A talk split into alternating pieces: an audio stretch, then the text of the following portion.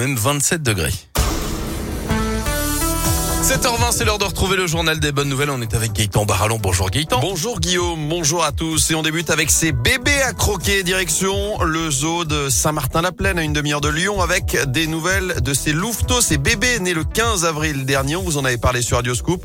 Le parc vient de publier des images de la famille entière en pleine nuit, notamment, images que vous retrouvez sur notre site internet. On apprend euh, notamment qu'ils sont très actifs, qu'ils sortent de leur tanière environ toutes les deux ou trois heures euh, durant la nuit. Une visite princière dans la région. Le prince Albert II de Monaco est attendu en Haute-Loire aujourd'hui et demain. Ah, tellement pas ensemble. Eh oui, pour y retrouver ses racines. Eh oui, bien son sûr. Altesse Sérénissime doit se rendre à Polignac ce jeudi. Il visitera le château familial. Ses grands-parents sont euh, Charlotte de Grimaldi et Pierre de Polignac. Il ira également à un Saint-Pal de Chalancon demain, village médiéval qui a appartenu à ses ancêtres. Et puis cet exploit qu'on aura certainement du mal à reproduire, en tout cas à son âge. Ce coureur japonais de 92 ans, devenu il y a quelques jours champion du monde d'athlétisme dans la catégorie des plus de 90 ans. C'était en Pologne. Il a parcouru 60 Mmh. mètres en 10 secondes 95. Sacrée performance, Guillaume. Il y en a beaucoup des athlètes dans la catégorie plus de Ouais, Ils 90 ans. étaient 5 au départ. Ah ouais, quand même. Et les autres sont beaucoup plus lents. Bon, félicitations à ce monsieur en tout cas.